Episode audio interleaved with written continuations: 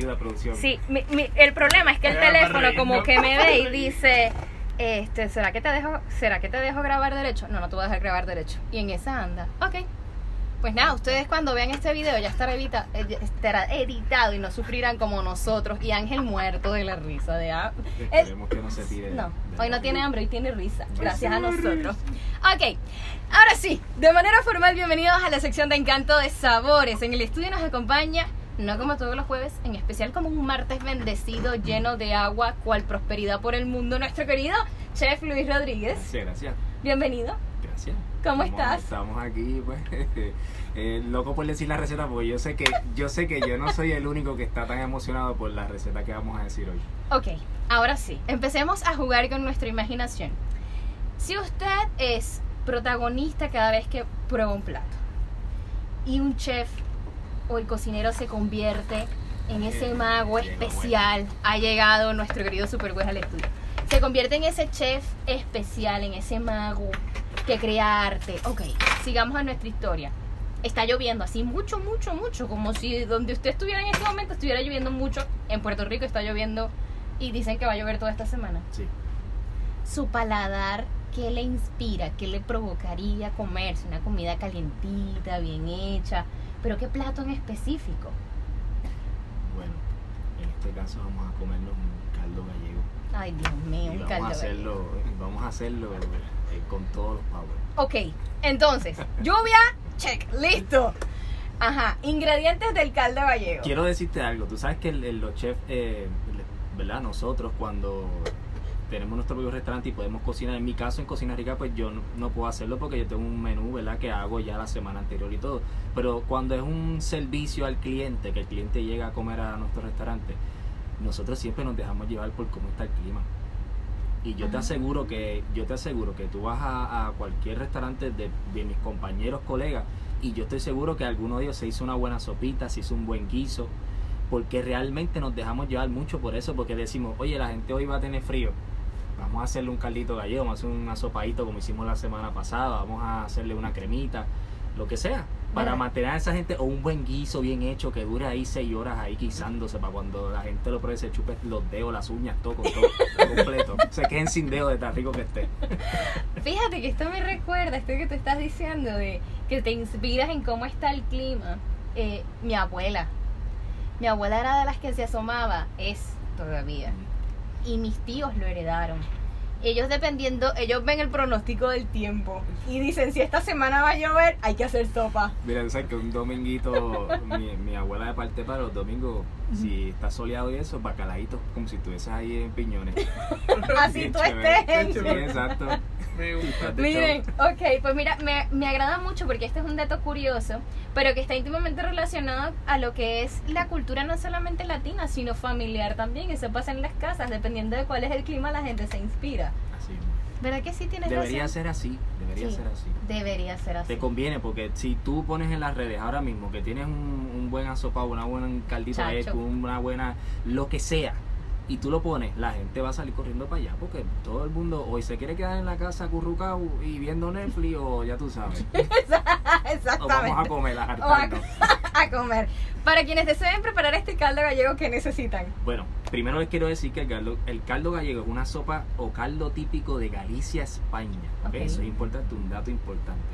Eh, siendo además uno de los platos más conocidos de la gastronomía de esta comunidad autónoma, se trata de un potaje resultado de cocer verduras, alubias y patatas en una olla y a veces con algo de carne. Patatas son papas. ¿Qué son las alubias? La alubia es una bichuela blanca, más grande, eh, Ah. que sabe como a mantequilla. En Venezuela le llaman los frijoles.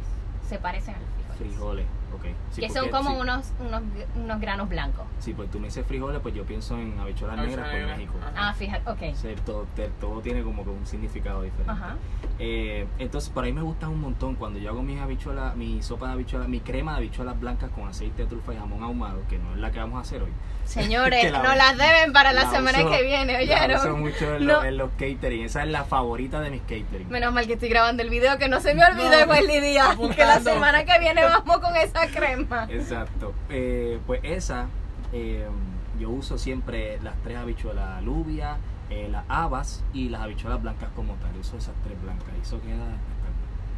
Bueno, ¿qué necesitamos para nuestro caldo gallego? Los ingredientes son bastantes, pero no se preocupe que esto es un procedimiento sencillo, porque literalmente echarlo todo en la olla, ¿sí? Ok, vamos. Ingredientes. Una taza de chorizo español picado en ruedas. Media taza de jamón ahumado picado en cuadritos. Como el cuadrito que usted desee. Acuérdese que que se lo va a llevar a la boca usted. Si usted lo quiere grande, grande. Si lo quiere pequeño, pequeño. Como usted quiera. Cebolla picadita en tira. Una taza de repollo blanco picado en tira dos tazas de alubias cocidas bien lavaditas. Si las va a comprar de lata, pues obviamente bien lavaditas. Si las quiere comprar eh, sin cocer, pues déjela de un día para otro en agua remojando para cuando la vaya a hacer para la sopa, pues ya estén literalmente blanditas. Dos onzas de crema de ajo de oro, Bacheli Rodríguez, muy importante. Una onza de aceite de ajo de oro, Bacheli Rodríguez. Una taza de papas picadas en cuadros, una taza de zanahoria picadas en ruedas. También la puede hacer en cuadritos si desea. Lo que quiero es jugar con los cortes y que se vea diferente lo que está en la sopa media taza de pimiento cubanela, que ya hablamos que es el verde, el alguito, picado en cuadro, tres ramitas de tomillo y romero, que cuando hagamos sopa, a mí me gusta siempre amarrarlo con el, con el, hilo de pasteles, porque no quiero que las ramas se me vayan por toda la sopa así, haciendo lo que ellas quieran, no. Yo quiero poder sacarlas al final, yo lo que quiero es que ellas mañana ese aroma y ese sabor a la sopa, ¿ok? Bien importante. Una onza de paprika dulce ahumada, ¿oyeron? Dulce porque viene picante y si usted le echa una cosa de paprika picante a esa sopa, no habrá quien pueda con ella. Créeme que el sobrino, el nieto y el hijo no se va a comer la sopa, ¿ok? Así que paprika dulce ahumada. 10 tazas de caldo pollo liviano, ya le expliqué en el, episodio anterior, ¿verdad? Que usted hace el caldito de pollo liviano porque tenemos muchas cosas que nos van a ayudar a sazonar. Eh, una cucharada de comino, una cucharada de coriander, una cucharada de cebolla en polvo, media barra de mantequilla sin sal, un puñado de cilantro fresco y sal y pimienta a gusto.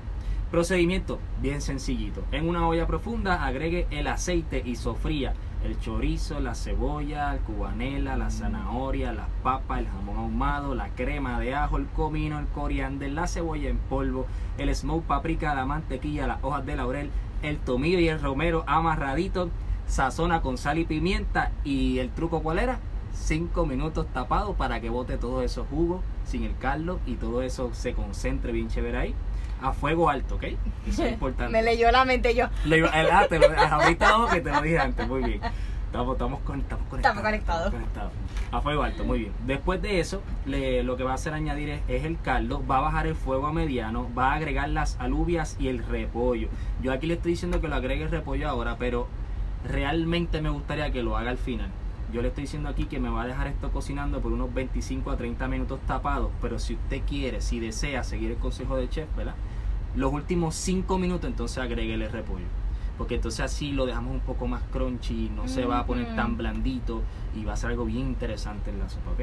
Y vamos a terminarlo entonces con el cilantro fresco, como siempre les digo, no me lo chope, no me lo pique mucho porque pierde sus propiedades, pierde su olor, pierde su sabor, así que no vamos a maltratarlo y se lo vamos a echar en hoja si es posible y usted se sienta en familia en la mesa y hace su oración como mi amiga aquí presente.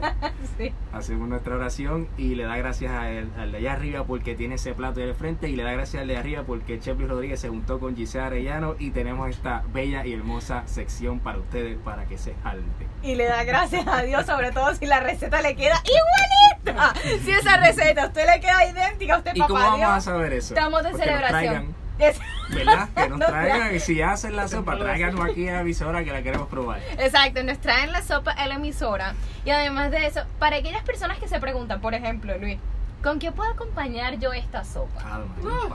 primero que, lo primero que viene a la mente, como, como un buen boricua, una buena raja de aguacate, ¿ok? Y después de eso, pues mira, unas tostaditas de pancito así, de agua, o sobadito, o de baguette con, mi aceitito de ajo, oro Bachevli Rodríguez, usted lo tuesta y eso es después eso vas a dormir, después eso no es más nada. Si tú, oye, le, se lo quiero advertir ahora, es que se coma este plato, es que esté ready para después eso cama, porque si no, guiar, no, no, no va a funcionar. Trabajo, olvídate de eso, no va a funcionar. Por eso le dijimos de las gracias antes de comer, porque después se le va a olvidar, se va a olvidar quién es usted, porque va a entrar en el mundo de los sueños. Food coma.